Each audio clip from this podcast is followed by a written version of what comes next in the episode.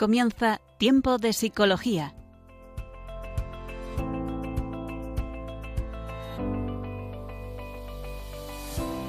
Nos acompaña a lo largo de la próxima hora Cristina Velasco.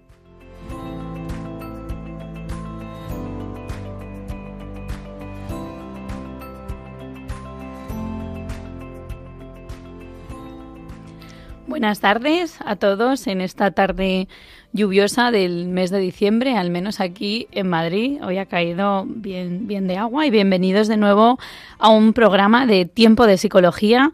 Eh, les habla Cristina Velasco, psicóloga y profesora de la Universidad CEU San Pablo, como es habitual en este programa. Y además hoy tendremos un invitado especial porque vamos a dedicar el programa a hablar de los trastornos neuropsicológicos. Es verdad que la palabra suena así un poco fuerte, pero lo vamos a ir detallando poco a poco a lo largo de este programa en directo. En este caso, el invitado será Víctor Rodríguez, que es psicólogo, neuropsicólogo y trabaja en el ámbito de la consulta privada. Así que vamos a dedicar esta tarde a hablar sobre neurología, psicología y los trastornos neuropsicológicos, como llevamos hablando en esta temporada sobre diversos trastornos, dando, arrojando esperanza, arrojando luz y bueno, tratando de describirlos y detallarlos un poquito, pues para ir entendiendo y profundizando un poco más en cuestiones psicológicas. Así que comenzamos.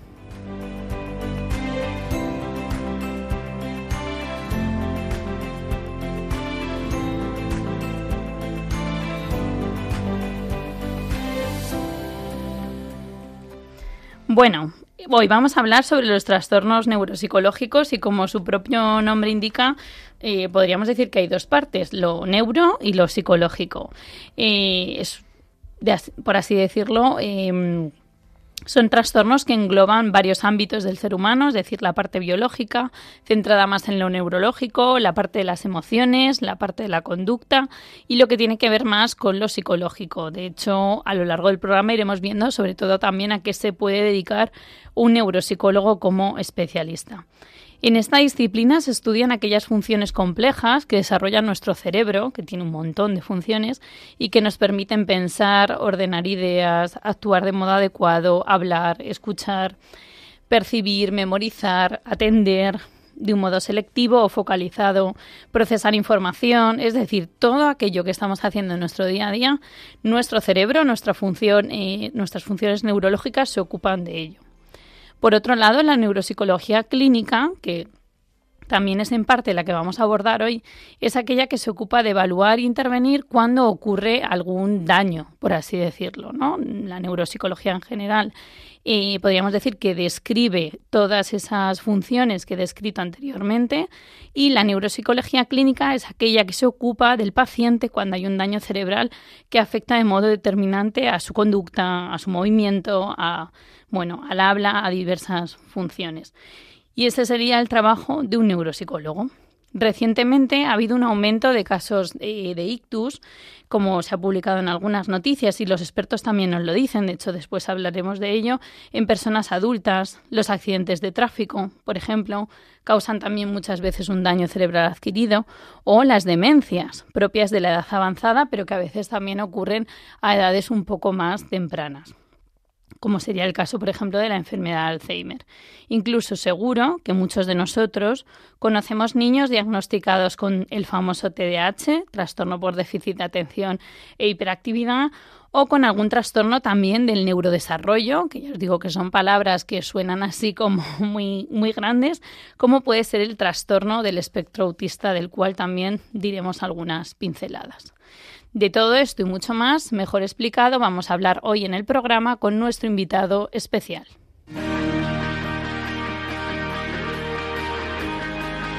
Entrevista al experto.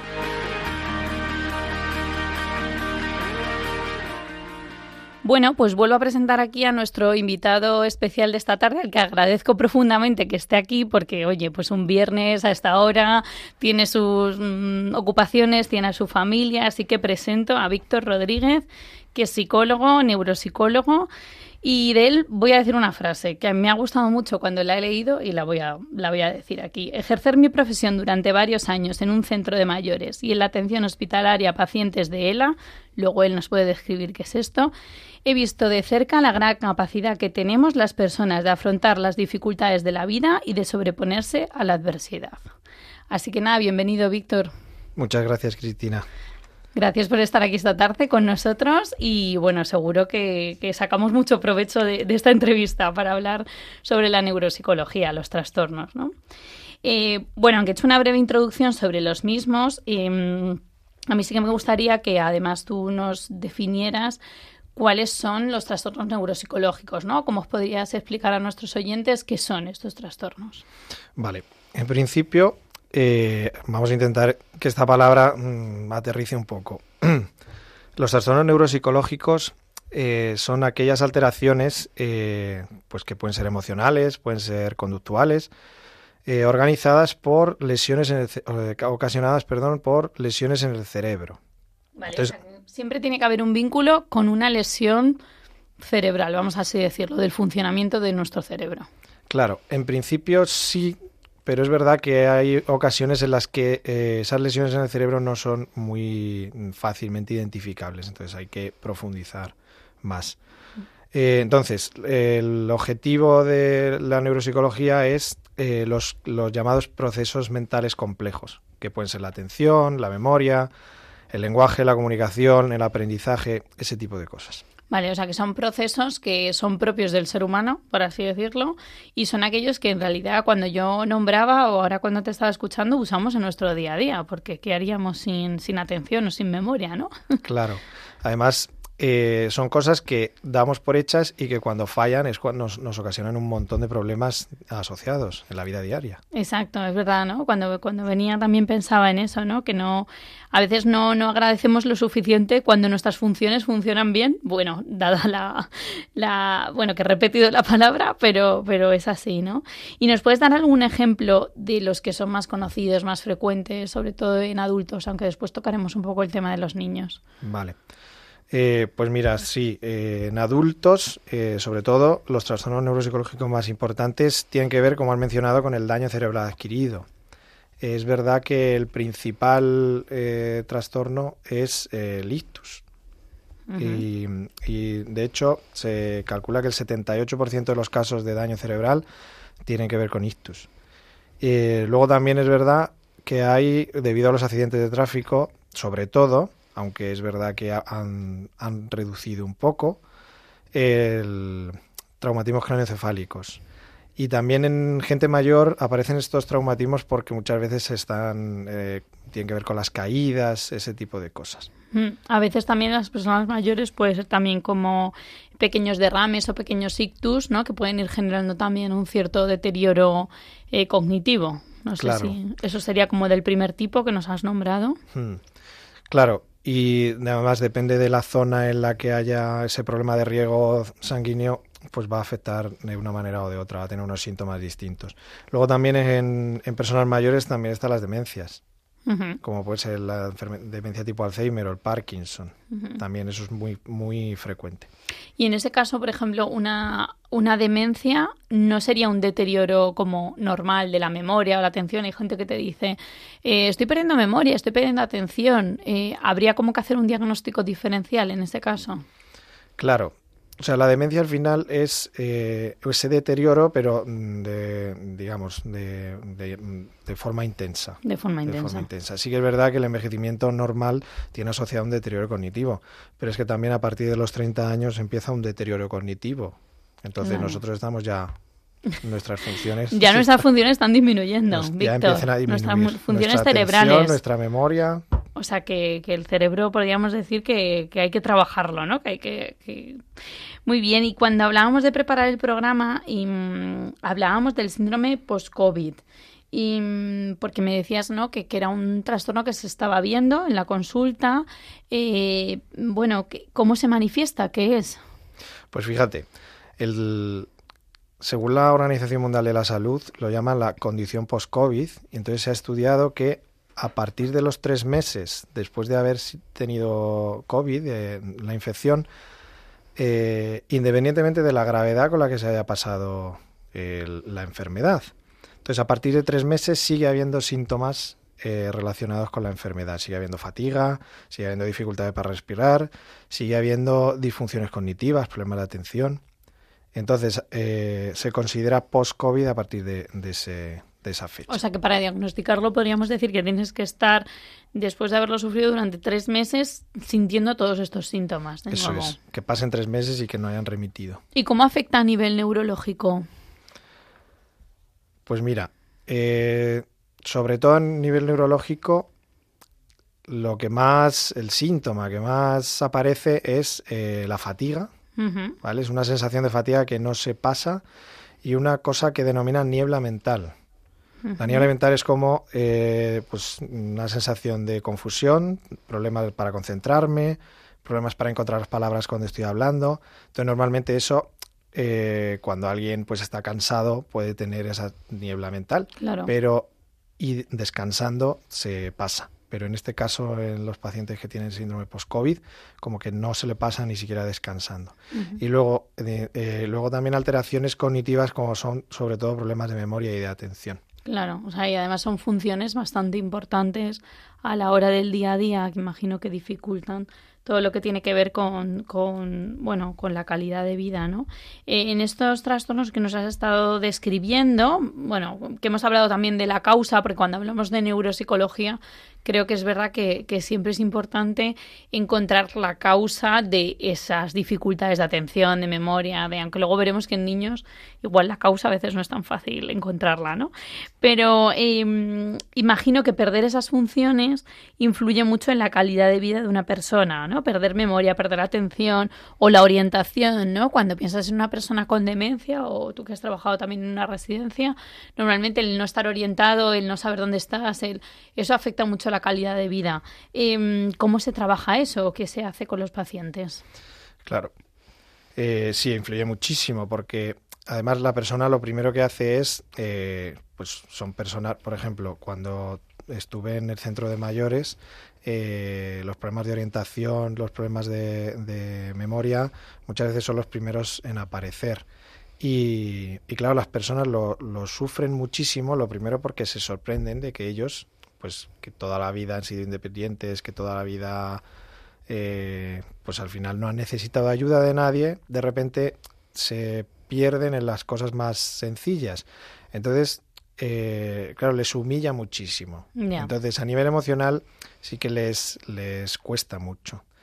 Entonces, eh, la rehabilitación psicológica, en la rehabilitación neuropsicológica también tenemos en cuenta esa parte emocional y se trabaja de dos maneras, eh, digamos, dos grandes enfoques. Hay un enfoque que es de tratamiento que se llama la restauración, que consiste en, entrenar directamente lo que está afectado. Por ejemplo, tengo problemas de atención, pues voy a hacer ejercicios concretos de atención, ¿vale? Como puede ser sopa de letras, como puede ser puzzles, eh, ese tipo de cosas. En ese caso, el objetivo que teníamos con ese paciente es como que entrene, por, por traducirlo un poco, ¿no? Es como entrenas esa función de atención que está más debilitada a través de todos esos ejercicios, ¿no? Claro, sobre todo también cuando es gente mayor, lo que intentamos es frenar el avance de ese frenar ese deterioro cognitivo, ¿no? Claro. Pasa una cosa también que muchas veces están los problemas de, de memoria no son tales, sino que es más problemas de atención. Porque claro, no es lo mismo eh, no acordarme de dónde he dejado las llaves, pero no por un problema de memoria, sino porque no me he fijado. Claro, claro. Entonces, muchas veces se parece un problema de memoria cuando suele ser un problema de atención, que digamos la atención es como la puerta al resto de procesos complejos de los que hemos hablado. Exacto, ¿no? Porque a veces la memoria requiere de una serie de pasos que si tú no has prestado atención a memorizar algo, luego no te acuerdas de ello, ¿no? Como dónde deja el parking. El... A mí me pasa mucho con los, con los coches en los parking, ¿no? Que tienes que fijarte dónde lo has dejado porque probablemente si no te fijas que es la planta menos dos, el número no sé cuánto, pues luego no lo encuentras, ¿no? Luego no te acuerdas. Claro. Y esa función de restauración es como un primer modo de trabajar. ¿De qué otro mm. modo decías que...? Sí, la restauración al final se queda coja porque muchas veces no es posible volver a recuperar esa función perdida. A lo mejor en, eh, pues cuando hay daño cerebral o, cuando hay incluso un tumor cerebral que está afectando también a, estos procesos, eh, no es posible recuperarlo como como estaba. Entonces, por mucho que lo entrenemos, muchas veces llega un momento en el que ya no mejora más. Entonces, hay otra, otro enfoque que se llama la compensación. Entonces, la compensación consiste en intentar con estrategias alternativas aprender a paliar esos síntomas. Por ejemplo, eh, pues si hay problemas de memoria, pues a veces lo que tengo que hacer es pues ayudas externas, como por ejemplo pues una agenda o alarmas o calendarios. Cuando hay un problema de orientación no consiste tampoco en digamos, sí se puede restaurar y venga todos los días intentar acordarme de dónde estoy, qué día soy, mm, tal. Pero a veces lo que necesito simplemente es un calendario en la pared que me oriente rápidamente. Entonces, esta estrategia de compensación muchas veces se usa eh, para eh, porque es más eficaz que la restauración. Claro, y a la vez igual le, genera también más seguridad al paciente o más bienestar, por lo que hablábamos de la calidad de vida, porque ves que esa ayuda en el fondo te está funcionando sin un entrenamiento. Bueno, necesitas ese entrenamiento, ¿no? Pero entiendo que es verdad, hacías alusión a los tumores cerebrales, que no lo hemos nombrado al inicio, pero yo es que tuve la oportunidad de trabajar con niños con tumores cerebrales y hay áreas del cerebro que cuando se tocan nunca se quedan igual y hay tumores que no se pueden operar. Por lo tanto, hay zonas del cerebro que se quedan como inhábiles, ¿no? Y hay que enseñarle, hay que reaprender o hay que reenseñar a ese niño a funcionar pues de otra manera, ¿no? Que quizás sería la estrategia de compensación que has dicho. Claro. Mira, por compararlo con algo es como si yo pues tengo un esguince entonces necesito un apoyo que son las muletas. ¿Hasta cuándo? Hasta que mi pie esté fuerte. Pero es que a veces mi pie no va a estar fuerte, pues porque a lo mejor, oye, pues, mm, pues he tenido un pues un daño grave y entonces lo que tengo que hacer a lo mejor es pues eh, adaptarme a una rampa o adaptarme mm, digamos para mm, facilitarme la vida aunque no mejore mi condición a mi estado previo. Claro, exacto, ¿no? Y eso también se ocuparía la neuropsicología. Y hablabas, Víctor, de las emociones en un momento dado, porque es verdad que, que entiendo que mm, hay una parte que también tiene que ver con eh, eso, ¿no? Yo, yo era autónomo, lo has descrito muy bien, me manejaba solo y de repente empiezo a tener, por ejemplo, un deterioro cognitivo, eh, ya no puedo vivir solo o ya me desoriento si salgo a hacer la compra. A nivel emocional, ¿cómo afecta eso al paciente? Pues mira, hay una, una primera fase eh, pues de, no aceptación.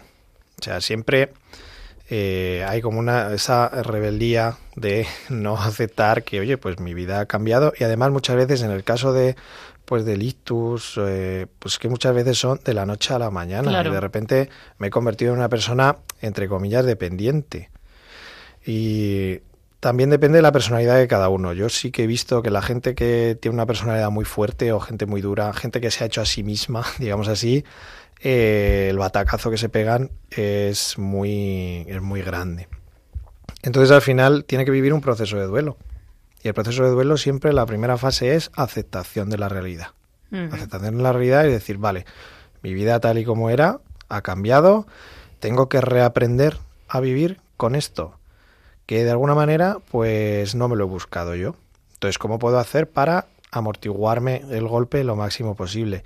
Y una vez aceptada esa realidad, ya se pueden empezar a trabajar esas emociones. Ya se puede trabajar la tristeza, por ejemplo, por lo, que, he perdido. Se puede trabajar la rabia un poco. Me da mucha rabia a lo mejor que los demás tengan que cuidarme cuando a lo mejor yo he sido el cuidador de todo el mundo.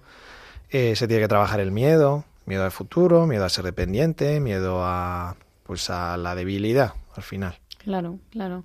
Sí, sí, o sea, todas esas emociones claramente están en juego. Incluso, ¿dirías que alguna vez pueden interferir con el trabajo neuropsicológico propiamente? Es decir, una, una persona entiendo que va a una rehabilitación neuropsicológica que... Eh, que cuesta bastante esfuerzo, seguro, ¿no? Seguro que tú nos puedes hablar de, de pacientes y de todo lo que supone, ¿no? Ir, pues, con las horas que, que, echa uno en rehabilitación, ¿no? Que invierte uno. ¿Crees que el factor emocional afecta mucho a cómo la persona afronta esa rehabilitación? Claro, porque el, quizás es lo primero que tenemos que trabajar, porque muchas veces esa, ese desánimo o, o, esa, o esa ansiedad también ocurre, eh, lo que hace es que les, les ¿cómo decir? Les desnorta. sea, les saca un poco de, vale, estos son mis objetivos y tengo que trabajarlo. Entonces, si están muy desanimados, lo primero que hay que trabajar porque no le ven el sentido. Y es, oye, ¿y para qué? ¿Y si no voy a mejorar? ¿Y si no voy a estar como estaba antes? ¿Sabes? Entonces, muchas veces es, bueno, es que a lo mejor no puedes mejorar mm, a tu estado como antes. O sea, a lo mejor no puedes avanzar metros, pero sí puedes avanzar centímetros. Entonces, eh, hay que poner objetivos realistas y muchas veces el, el, neuropsicólogo no solo tiene que bueno, tiene que evaluar, hacer una, una, evaluación, digamos, en profundidad, qué dominios cognitivos están alterados, tiene que saber explicar lo que está pasando y tiene también que saber hacer un pronóstico de qué margen de mejora tiene esa persona. Y hay personas que pueden hacer una vida prácticamente como antes de, de, pues de la alteración y hay gente que no puede, pero siempre, siempre, siempre se puede trabajar. Qué importante esta parte del pronóstico, de, generar en el paciente esa esperanza también, en cierto modo, esa sensación como de, bueno, de decir, a ver, esto merece la pena, ¿no? Porque si no, claro, realmente ese tiempo invertido, ese, esa, esa rehabilitación, pues uno lo que dice, si no tienes ánimo o, o generas ansiedad, depresión, un estado anímico que no te ayuda, pues probablemente la rehabilitación no, no funciona igual, no, no sea igual de, útil, ¿no?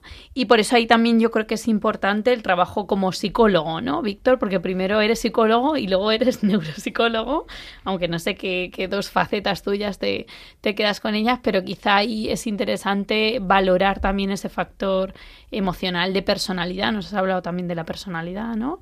Incluso a veces de funciones cognitivas que pueden estar conservadas, porque entiendo que dentro del daño cerebral adquirido hay funciones que sí que se conservan. Normalmente es como un daño muy general. Claro. Eh, precisamente, eso, eso, eso que has mencionado es muy importante.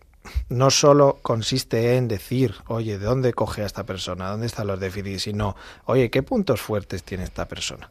Porque muchas veces los puntos fuertes son los que van a apoyar toda la rehabilitación que hacemos. Claro. ¿Sabes? Por ejemplo, en, en niños y en adolescentes eh, muchas veces cuando pues se les evalúa el, digamos su conocimiento general, una prueba de inteligencia y tal, no solo es, Bobby, pues tiene baja, pues yo qué sé, la velocidad de procesamiento, sino quiere decir, oye, pero que tiene una comprensión verbal muy buena, por encima a lo mejor de la media. Entonces, gracias a esa parte verbal eh, es lo que le va a hacer compensar, como hablábamos antes, y muchas veces a lo mejor tener un rendimiento en la media, aunque tengas puntos débiles, pero que están compensados por los puntos fuertes que tienen. Claro, creo que eso es también muy importante a la hora de, de, bueno, si alguno de nuestros oyentes algún día necesita acudir a algún profesional, pues eso, ¿no? Que, que la explicación sea no solo en los puntos débiles, sino que también eh, le puedan explicar, oye, en qué áreas, porque normalmente nuestro cerebro pues tiene esa capacidad también para, para funcionar a pesar de, de todo esto, ¿no? Muy bien, Víctor, pues vamos a pasar a escuchar ahora una canción de Adviento, ya que estamos en este tiempo de Adviento, eh, la cual pues también me gustaría pues que nuestros oyentes pues conectaran también con, pues eso, ¿no? Profundizáramos un poquito en este tiempo, ¿no? Que, siempre lo vivimos tan rápido, tan envueltos en las compras, en la preparación a la Navidad y quizá no estamos atentos a que, a que viene el Señor Jesús, así que vamos a escuchar una canción eh, que se llama Ven Señor Jesús de Stelion y Victoria VDM y la escuchamos y después continuamos con la entrevista.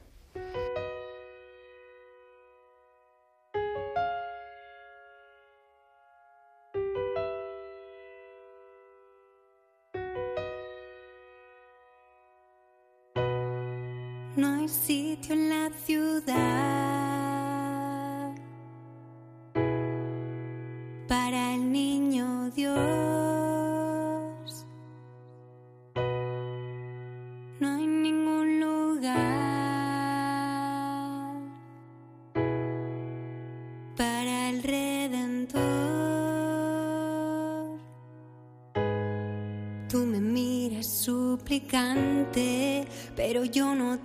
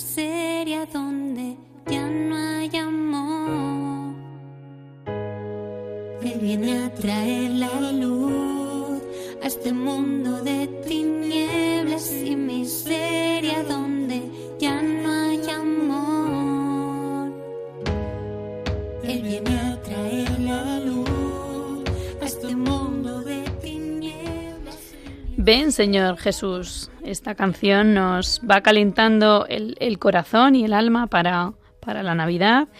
Y quiero decir, ya que estamos aquí en la radio, en Radio María, en la radio de que cambia vidas, la radio de la esperanza, que a partir del 12 de diciembre habrá campaña, así que estad pendientes y vivamos este Adviento preparándonos con la oración y con la limosna, porque ya sabéis que Radio María se sostiene pues debido pues a los voluntarios y a las donaciones de las personas que, quieren llevar este mensaje de- del Evangelio a todo el mundo y aún queda por evangelizar mucho mundo, así que les animo a, a, bueno a, dedicarnos a un poquito más a esto.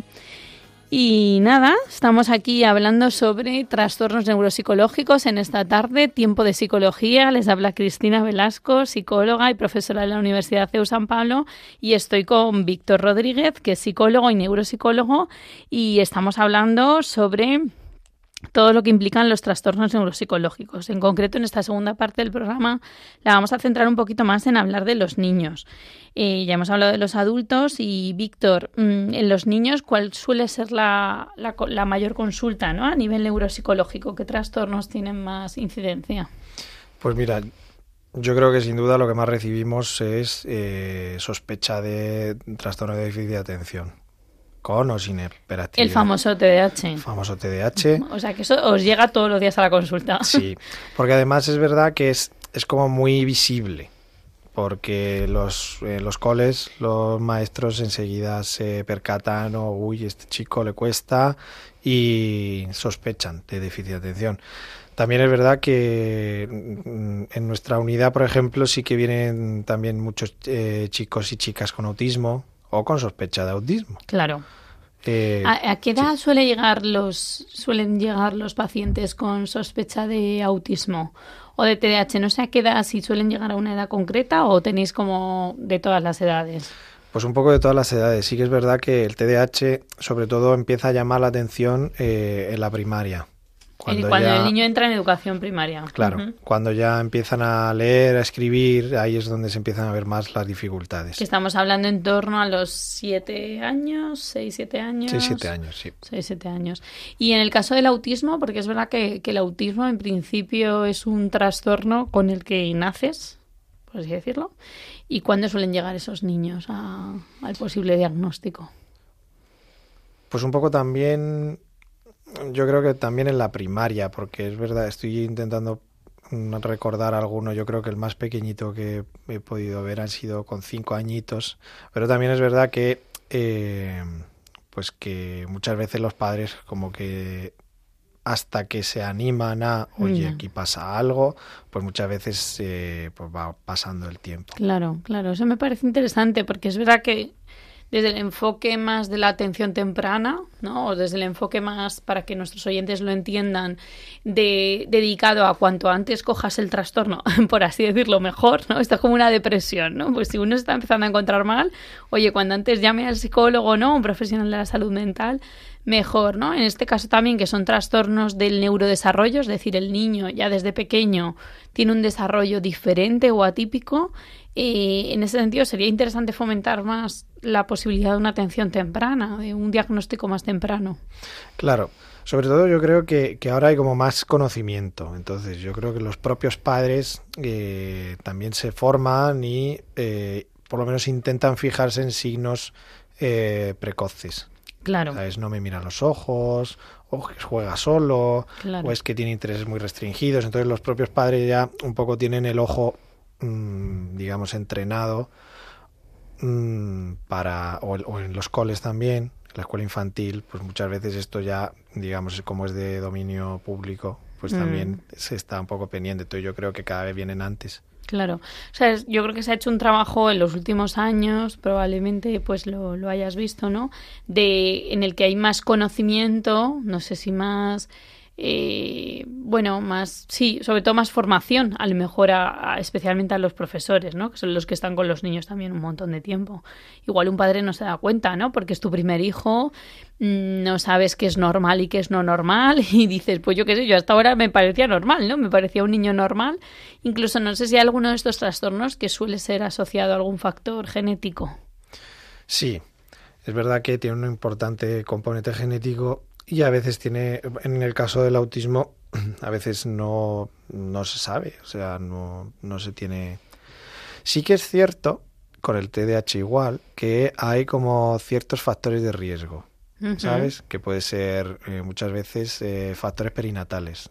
Traduzco, problemas Sí, por favor. problemas en el, en el parto, en el nacimiento, que haya pues a lo mejor eh, falta de oxígeno, ese tipo de cosas, sí que ahí em, puede, mm, eh, puede haber la causa de este tipo de, de trastornos. Claro, o sea, como que podríamos decir que no se conoce la causa, igual que en el daño cerebral adquirido adulto, por eso decía antes, ¿no? Casi siempre hay una causa lógica, ¿no? Bien, un tumor cerebral, bien, el síndrome post-COVID que hablábamos, ¿no? Bien, eh, una demencia en la cual pues hay un deterioro cognitivo. En estos casos a veces no se sabe, la, la causa no es conocida, ¿no? Claro.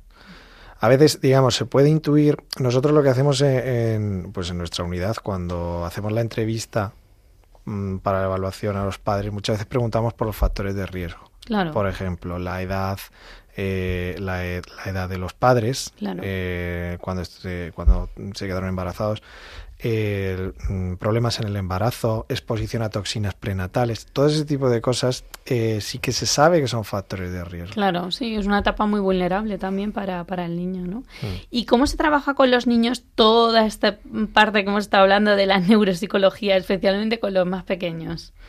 Pues mira, eh, una vez hecho el diagnóstico, eh, porque también hay que afinar mucho, eso es algo también que, sí que, que quería mencionar.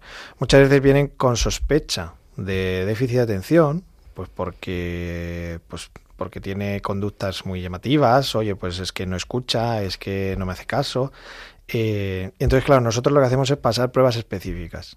Entonces, a lo mejor vemos, pues le pasamos una prueba de atención y la prueba de atención nos da que tiene una capacidad normal para la edad.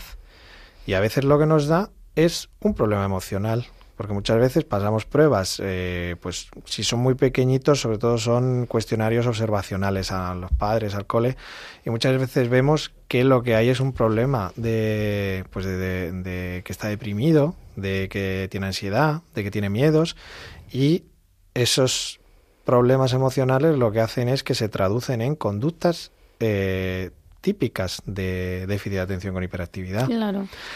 Entonces hay un, hay un tema también que, que cada vez más los padres están concienciados con eso y eh, no hacen las cosas a lo loco, pero sí que es fácil, eh, ocurre desgraciadamente más de lo que nos gustaría, que se sospecha de TDAH, se pasa un cuestionario observacional, se decide que tiene TDAH sin afinar más y se empieza a dar medicación a los niños. Mm, Entonces muchas veces es eh, los padres también a lo mejor son más reacios y entonces dicen no le he empezado a dar la medicación que me han pautado, pero vamos a hacer una evaluación más en profundidad. Y luego también hay muchos especialistas, muchos neurólogos, muchos que dicen directamente yo a este niño no le medico si no le hacen una evaluación neuropsicológica. O sea que gracias también a eso como que hay ahí una eh, colaboración entre disciplinas que al final el beneficiado es el, el niño. Claro. Entonces, ¿cómo se trabaja esto? Pues en los niños más pequeños, al final se trabaja mucho con los padres, porque se les enseña a ellos pautas de, comportamiento. O sea, se les, eh, les entrena en que refuercen mucho todo lo que se parezca a lo que ellos quieren conseguir, que no se fijen tanto en las cosas que hace mal como en las cosas que hace bien, porque al final muchos niños solo oyen su nombre cuando van a ser regañados y si hacen las cosas bien o juegan tranquilos, pues están solos porque los padres pues están con el móvil o no les hacen caso. Entonces muchas veces hay, hay que entrenar a los padres en, oye, cuidado con no estar reforzando cosas que no queréis. Claro. Luego también se les se les enseña a controlar el entorno, por ejemplo, si, si el niño tiene una facilidad de distraerse, pues a lo mejor hay que quitar distractores del entorno para ayudarle, por ejemplo, a hacer los deberes, tal. Entonces, si los niños son muy pequeños, sobre todo el trabajo es con los padres. Claro. Cuando los niños ya son más mayores, pues, mm, ¿qué diría yo? 8, 9 años a partir de esa edad, ya con los niños se puede trabajar también. Entonces a los niños hay que entrenarles, eh, lo que mejor funciona es entrenamiento en autoinstrucciones, que se llama, que es que digan en voz alta las cosas que van haciendo, ¿vale? Eso que hacemos los adultos cuando decimos, ay, ¿qué iba a hacer yo? Ah, sí, tenía que poner la lavadora, ah, pero que no se me olvide llamar al peluquero, ese tipo de cosas se llama autoinstrucciones y funciona fenomenal como para parar, pensar y actuar. Y una cosa también que hay que trabajar mucho con los niños es la autoestima. Al final los niños que tienen TDAH son niños que constantemente les está diciendo que son que se portan mal, que son molestos. Muchas veces, como juegan a lo bruto, eh, otros niños no quieren estar con ellos. Eh, entonces, muchas veces hay un problema de pues em, que están del estado de ánimo muy bajo y a veces eso es peor que los problemas de atención Claro. que pueda tener el niño. que en sí todos esos déficits atencionales. De todo esto que has dicho, Víctor, me quedo con, bueno, has dicho un montón de cosas interesantes, ¿no? Pero sobre todo la importancia de la función que tiene la evaluación del neuropsicólogo. Yo creo que a eso hay que darle mucho peso, mucho valor, porque es verdad que un niño mal diagnosticado o mal evaluado, toda tu vida te quedas con una etiqueta. Al final, esos informes generalmente pasan y a mí, a mí hasta me llegan a la universidad. O sea, a mí hay eh, alumnos que tengo que te van con el informe, a lo mejor se lo han vuelto a hacer o a lo mejor tienen un informe del año catapum chimpún y van con esa etiqueta, ¿no? Por la vida, con lo cual la importancia del diagnóstico me parece fundamental, ¿no? Y que a veces también mm, esos síntomas enmascaran otro problema más profundo que puede tener ese niño o ese adolescente, ¿no? Pues sí es muy impulsivo, pero a lo mejor no es muy impulsivo porque le falte o porque tenga TDAH, sino porque le está pasando algo, tiene un problema en casa, se encuentra deprimido, como bien has dicho. eh, entonces, bueno, la, la, la parte de hacer un buen diagnóstico me parece fundamental, por eso buscar también buenos profesionales, ¿no? Que, que puedan acompañar a la familia en eso. Y luego me ha encantado también lo del refuerzo, ¿no? Porque con los niños pues sí, no nos damos cuenta, pero a veces igual mm, estamos prestando más atención a lo que hacen mal que a lo que hacen bien, eh, por lo tanto, a lo que aprenden es a portarse mal, ¿no? O a, bueno, a, a generar ese barullo, ¿no? O ese ruido o esa sensación, ¿no? Y, y bueno, me ha, me ha gustado muchísimo, ¿no? Eh, por lo que cuentas, pues eso, ¿no? Se trata de un trabajo muy, lo has dicho, interdisciplinar, en coordinación con colegio, familia, pediatras, neurólogos. ¿Eso es fácil? O sea, ¿cuál, ¿qué nos dirías de eso? Pues mira, hay de todo. Eh, pero yo pienso que sí que cada vez más hay se le da más importancia también a la parte de la neuropsicología, ¿sabes? Porque muchas veces, eh, eh, eh, como suele pasar en, en, en muchos, mm, pues sobre todo en los trabajadores sanitarios, muchas veces eh, hay como una especie de sospecha de hasta qué punto te estás metiendo en mi campo. Mi campo, ¿sabes? sí, mucho neuro- recelo, ¿no? Claro, entonces hay un neurólogo hasta qué punto te estás metiendo en mi campo, un psiquiatra hasta qué punto te estás metiendo en mi campo, ¿vale? También el neuropsicólogo hasta qué punto, o sea, como que cada uno es muy celoso de lo suyo, pero cuando das con un profesional que sabe hasta dónde llega y sabe dónde puede apoyarse eh, en, En otro o en profesional, otro profesional, eso es una gozada. Y lo que solemos hacer muchas veces es no cambiar. O sea, si, si un neuropsicólogo da con un neurólogo que, Que va bien. que funciona, eh, no, no se cambia. Claro. Y yo creo que esto se da cada vez más. Yo Claro. creo que también hay más conocimiento, la gente es más sensible también a este tipo de cosas y porque se sabe que funcionan y entonces pues eh, como que pues la neuropsicología tiene ahí su, su sitio, digamos que además fundamental. Sí, de hecho, en el primer programa de esta temporada que lo dedicamos a hablar de los trastornos del lenguaje, eh, entrevisté a una logopeda y hablábamos justo de eso, de lo interesante que puede ser eh, el trabajo interdisciplinar, porque al final no todos sabemos de todo, ¿no? Y nos ayudamos y, y yo creo que eso, pues ojalá fuera a más, como bien dices. Por último, mm, me gustaría dedicar unos minutos también, Víctor, a hablar del papel de la familia. Por supuesto, en los niños lo damos como muy evidente, ¿no? Que la familia, eh, padres, hermanos, igual ahora nos, nos quieres contar tú nos das ejemplos, pero en el papel de la, en la familia, o sea, perdón, en, cuando hay una enfermedad en el adulto, un diagnóstico en el adulto, también la familia tiene un papel importante, ¿no? ¿Qué destacarías tú de la familia en los trastornos neuropsicológicos? Pues mira, la familia, eh, la familia es el pilar fundamental, para bien y para mal. Son los mejores coterapeutas que puede haber. Cuando hay una rehabilitación, cuando hay un trabajo de, pues de terapia de algún tipo, eh, la familia es el principal terapeuta, digámoslo así. Y porque claro, al final el neuropsicólogo, por ejemplo, pues puede un poco guiar la intervención. Entonces, oye, yo he evaluado, eh, sé qué procesos están alterados, puedo explicar las causas, puedo explicar el pronóstico incluso, pero al final el neuropsicólogo, el terapeuta ocupacional, el logopeda, eh, quien sea, va a ver a esa persona una hora a la semana, como mucho, porque al final, pues... Claro. Pero claro, los que conviven con la persona con la patología es la familia.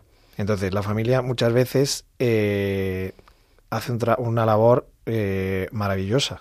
Bueno, muchas veces, en general, hacen una labor maravillosa porque aprenden a ser expertos en ese trastorno. Muchas veces los que más saben de ictus a veces son los familiares de alguien que tiene ictus. La O- verdad que sí. o los que más saben de autismo muchas veces son los padres de- de- del niño con autismo, ¿vale? Entonces eso va a hacer que ese, mm, digamos, que ese hogar esté garantizado que la, que la rehabilitación va a ser adecuada. A veces hay familias, pocas, que muchas veces boicotean esa terapia porque a veces se les enseña las pautas y los propios padres, pues, por lo que sea, por sobrecarga, por eh, Miedo. por miedo, por, por, por desgaste o por agotamiento, muchas veces pues no son capaces. Entonces a veces pues hay que continuamente estar eh, cuidando a los cuidadores. Porque, Pues sí. Sí, esa parte también es importante de cuidar a la familia, ¿no? De saber orientar a la familia. Eh, me hablas también de, de- del papel importante de los hermanos, especialmente en los niños. ¿Por qué, Víctor, te parece importante los hermanos? Sí, fíjate, los hermanos muchas veces llegan a llegan a donde no llegan los, los demás. Porque al final los hermanos eh, conocen mucho mejor a su hermano de lo que lo puede conocer un profesional. Y los hermanos a veces, eh, mayores como pequeños, no importa. eh, los hermanos muchas veces saben, primero, consolar al hermano que tenga un problema, digamos así. Eh, motivar también. Y son los que hacen muchas veces de mediador entre pues mm, los padres, los profesionales y eh, sobre todo porque pasa una cosa con los hermanos, que hay una aceptación incondicional directamente. Los hermanos no se plantean cómo hubiera sido la vida de mi hermano sin este esta dificultad. trastorno. este. ¿Vale? Eh, los hermanos no se lo plantean, los hermanos eh, directamente acogen y gracias a y, y por eso tienen como un- una labor que a mí me parece a destacar porque también son los grandes olvidados, muchas veces están los padres, los profesionales y el propio niño, pero los hermanos pues hay que destacarlo también. Y Víctor, por ir terminando la entrevista, aunque después vamos a dedicar unos minutos a, abrir a, a llamadas para, para los eh, oyentes que nos están escuchando, eh, ¿todo esto tiene un sentido? Es decir, eh, un paciente con un trastorno neuropsicológico grave, como los que hemos estado nombrando, o bueno, menos grave, ¿tiene un sentido? ¿O has encontrado gente que encuentre sentido en todo esto o no? Pues mira, hay una pregunta ahí que es, oye, ¿se puede ser feliz con un trastorno neuropsicológico? ¿Se puede ser feliz habiendo sufrido un ictus, habiendo sufrido un, traumatismo, habiendo, teniendo un hijo con autismo? ¿Se puede ser feliz? Yo lo que me he encontrado, eh, lo que me he encontrado en mi trabajo es que este tipo de personas, tanto los familiares como los propios pacientes, tienen los pies en la tierra. O sea, mm, es gente que les ha hecho esta condición valorar muchísimo, o sea, ha, ha hecho como un reajuste de valores. De repente han perdido eh, la importancia de un montón de tonterías. Y entonces lo que se queda es las cosas valiosas. Y esto lo saben muy bien.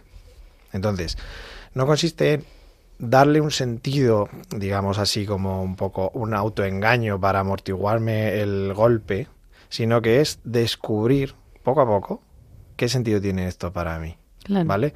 Hay una pregunta que, mm, que se hace mucho los padres que tienen un hijo con autismo, los padres que tienen un hijo con discapacidad intelectual. Eh, Oye, ¿y por qué me ha pasado esto a mí? ¿Por qué? Eh, yo cuando trabajé en el centro de mayores, eh, pues me acuerdo de una, de una mujer que eh, pues le dio un le dio un ictus en misa. Se acabó la misa, se estaba saliendo ya por el pasillo, le dio un ictus y se cayó redondo al suelo. Y estaba la pobre obsesionada. ¿Por qué me ha pasado esto a mí? ¿Por qué? ¿Por qué? Entonces yo creo que la pregunta no es tanto por qué, sino para qué me ha pasado esto a mí. O sea, ¿cómo me ha cambiado la vida? Pero no cómo me ha cambiado la vida de que mi vida ahora es más difícil, sino cómo me ha cambiado la vida a mejor. Porque me hace valorar cosas que antes no valoraba. A lo mejor, mm, gracias al ictus, pues empiezo a valorar un poco a mi familia y dejo de trabajar todo el día y, digamos, perder la vida por un trabajo al que, si yo me muero, me sustituyen mañana. Claro. Eh, entonces- Encuentra un poco a poco el sentido de, de- de esa experiencia, entiendo. Claro. Y al final sí que es cierto que eh, hay un, algo detrás que dice, oye, yo desde que me pasó esto, aprecio más la vida. Yo ahora, pues yo he escuchado, yo ahora vivo de, digamos, he vuelto a, a nacer. Entonces ahora me ha unido más. Desde que el tumor cerebral me ha unido a mi familia, Claro. por ejemplo. Eh, eh, tener un hijo con autismo me hace dejar de ser un egoísta integral, por ejemplo, y dejar de estar todo el rato cómo me afectan las cosas siendo una victimilla, sino, oye, pues vamos a ver los por qué sufre el que tengo al lado. Y entonces viendo cómo sufre el de al lado, de repente se me pasan mis, ¿cómo decirte? Mis pro- pequeños problemas. A eso me refiero con lo que tienen eh, los pies en la tierra.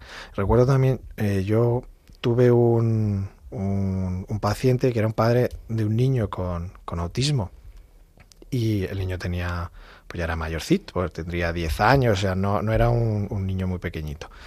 Y entonces el padre decía, claro, cuando yo me enteré del diagnóstico de mi hijo, dice, yo sufrí muchísimo, igual que mi mujer, nos quedamos en shock. Dice, pero luego he aprendido a relacionarme con mi hijo con su dificultad. Dice, y si me preguntan ahora si a mí me gustaría que mi hijo no tuviera autismo, yo te diría que no. Porque dice, si ahora mi hijo no tuviera autismo, es que sería otra persona, no sería mi hijo. Claro, qué impresionante el, el- el integrar eso y el darle un sentido a tu vida. Víctor, ahora seguimos hablando, pero voy a dar paso a, por si algún oyente quiere llamar, voy a decir el teléfono del directo 91 005 94 19. Lo repito por si acaso, mientras nosotros seguimos hablando, ah, mientras entra alguna llamada, 91 005 94 19. Pues estas experiencias de sentido eh, son interesantes porque, claro, todo esto re- resulta una dificultad muy grande. De hecho, podemos, vamos a escuchar un pequeño corte de una entrevista que le hacen a una, a una mujer, a una chica joven, un testimonio de una hemiparesia izquierda, que básicamente es que se te para el cuerpo izquierdo después de un ictus, que como decía Víctor, el neuropsicólogo que estamos entrevistando, Víctor Rodríguez, es una de las, de las causas más frecuentes. Vamos a escuchar un pequeño corte de cómo ella eh, cuenta lo que, lo que le está pasando. La verdad es que ha habido una evolución, en mi opinión, muy buena, porque, bueno, cuando estuve en el hospital estuve ingresada 21 días, pero eh, no podía caminar, el brazo no movía nada, ni siquiera el hombro. Eh, además de la visión doble que comentaba, el ojo, eh, bueno, me diagnosticaron una parálisis del sexto par craneal, entonces estaba totalmente metido hacia adentro. Por la operación que me hicieron también el habla, empecé a tener una disfonía y no podía comer bien porque eh, tenía una disfagia y los líquidos se me iban hacia la nariz. Y bueno, pues eh, desde que inicié eh, no tenía, ya te digo, ni equilibrio, no era capaz de levantarme sola de una silla y poco a poco pues eh, andar, pues tengo mis limitaciones, pero puedo andar totalmente independiente. Mi brazo es bastante funcional dentro de sus limitaciones. Eh, la vista y el habla la he recuperado prácticamente al 100% y comer, exceptuando pequeñas toses que sí que me dan sin ningún motivo aparente, eh, la verdad es que muy bien. Las secuelas que más me afectan en la actualidad, eh, sobre todo, son las limitaciones de la mano, porque el brazo sí que ha hecho una recuperación muy buena, pero la mano, por la, la propia espasticidad eh, y por la falta de movimiento, sí que eh, bueno, no he podido volver a mi trabajo, que es la principal limitación, pero sí que en casa tengo que hacer muchas adaptaciones porque aunque es muy funcional la mano, eh, hay- o tengo que hacer muchas adaptaciones de tiempo o de posiciones o incluso cosas que me tienen que ayudar. Pues con este testimonio de esta chica vemos cómo realmente a veces afecta bastante a tu vida diaria, todos estos eh, trastornos. Y bueno, tenemos la llamada de María de Madrid. Buenas tardes, María. Eh, hola, intento hablar en modo telegrama para poder traspasar toda la información porque me ha partido el corazón, o sea, Fenomenal. María, ¿podría, por Sí. favor, apagar la, La radio? radio, Sí, porque así no nos escuchamos doble. Muchísimas gracias. Le escuchamos. sí, espérame, a ver, eh, eh, primero, doctor, ¿dónde estabas en 2005? A ver, es que ha dicho muchas claves muy importantes y digamos que después de un proceso, yo tengo fibromialgia cronificada, amaba mi profesión, eh, creo que por personalidad es lo que él dice, que estoy acostumbrada a luchar, a ser directora, a tener control de las cosas y aceptar la enfermedad, pues es lo primero que no aceptas, porque te metes la fibromialgia, ahora se va conociendo más, pero es una cosa que va cronificada y que siempre te dicen que pelees, nadie te cree y tú misma necesitas pelear contra eso y volver a tu estado anterior. Entonces, primero, la solución realmente es lo que él ha dicho, que es que por fin he, encontrado las palabras que voy a repetir a mis médicos, que es a veces por mucho que una persona intente autoengañarse o fingir o poner la sonrisa, porque intenta ser por la sonrisa con la vida, no con los síntomas, eh, tú sabes que no puedes volver a ese estado anterior y para ti eso es fundamental. Entonces, la etapa de negación muchas veces la tenemos los propios pacientes y los doctores es difícil a veces encontrar, que él ha dicho, cuando das con uno, no sueltas. Efectivamente, cuando das una persona que comprende que la primera negación, la primera pelea interna la tienes tú, pues eso ayuda mucho. Yo lo llamo fluir con la enfermedad, que es aceptarlo y cuando no puedo hacer nada y tengo el cuerpo paralizado, me pongo Radio María y de ahí saco todo. Las ideas, la formación, tal. Bien, y segunda cosa muy importante, bueno, es que son muchísimas. Yo he perdido un hermano por neuropsicología, ojalá lo hubiéramos tenido. Hemos estado perdidos buscando psicólogos y tal, y había una- un tema biológico que estaba afectando. Entonces, el tema de los errores de diagnóstico en neurología, pues puede ser la vida de una persona y por tanto la eh, pues doctor, ¿cómo se vive cuando tú piensas que como hermano has dejado perder en procesos médicos a tu hermano más querido y al que más te ha apoyado la fibromialgia, porque efectivamente es el que ha entendido cómo eres, no te cambia por nada y no te dice mejora o no. Ha sido el tío que en los peores momentos de mi vida ha dicho, venga, que te ayudo de la cama al baño y me ha puesto su brazo. Sí, no María. María, mira, pasa una cosa y es eh, que efectivamente es lo que has dicho tú. Eh, no consiste en fingir que uno está bien, no consiste en fingir que no pasa nada. Muchas veces es, oye, pues es que mm, la realidad que tengo es la que es y me afecta a las cosas. Y entonces, mm, pues no siempre puede estar bien y sobre todo no tenerle miedo a pues esas, pues digamos, los momentos de dolor o pues al final los sufrimientos que tenemos en la vida. Muchas veces es pues mm, no entender lo que nos pasa. A veces nos toca aceptar sin entender, porque podemos darle vueltas y vueltas y a veces no consiste en, en- pues nunca tendremos la respuesta. pero me parece que es clave, pues lo que dices tú, oye, pues al final darle una trascendencia. Oye, me pongo Radio María y yo, pues oye, rezo y, y eso pues me ayuda también a aceptar toda esta situación y, y descansar. Vale, pues muchísimas gracias María por su intervención y por la llamada. Eh, nos ha encantado escucharle. Vamos a dar paso a Margarita de Ciudad Rodrigo porque como nos quedan muy pocos minutos también queremos escucharla. Margarita, eh, buenas tardes. Vamos a ver, esto a los dos y a ustedes, ustedes es desde luego inteligente y visto esa, ese sinónimo de claro, qué, qué cosa más sencilla, más, más humana ha tenido este señor. Pero eh, mientras se tenga los pies en la tierra, pero ¿por qué no hablan ustedes de las incapacitaciones? Ustedes que es el centro de mayores, estas personas se sienten incapacitadas, ¿por qué las incapacitan? Hace falta más información para la gente que no saben por qué las tienen allí. Claro, la verdad que Margarita agradecemos muchísimo su llamada y su brevedad porque ha sido súper breve, así que mil gracias. Es verdad que el tema de las incapacitaciones creo que da para otro programa y para hablar también de los procesos quizá de demencia y de cómo se tratan en las residencias también de personas mayores que, que, creo que, mira, esto nos da pie de verdad que Margarita proponemos otro programa en el cual también tenemos contacto con personas que trabajan en el campo de, la, de las personas mayores y creo que es muy interesante porque no nos da para responder ahora. Desde luego hay que tratar al ser humano como ser humano, hay que humanizar las residencias y cualquier centro y sobre todo no incapacitar porque la persona tiene hasta el final de sus días pues la capacidad para poder a veces decidir y, y poder actuar. Así que sin más, nos despedimos en este programa de Tiempo de Psicología. Agradezco a todos, en especial a Víctor Rodríguez, psicólogo y neuropsicólogo, que ha estado con nosotros aquí esta tarde, y también en el control de sonido a Germán García. Les recuerdo que pueden escuchar todos los programas en el podcast en la web de radiomaria.es y podéis contactar con nosotros a través del correo electrónico tiempopsicología@radiomaria.es. Les deseo muy feliz Adviento, les deseo muy feliz Navidad porque volveremos en enero y les dejamos ahora con el programa Armas de la Fe que presenta el padre Benito Pérez. Seguid escuchando Radio María, gracias a todos y un abrazo en el corazón de nuestra Madre.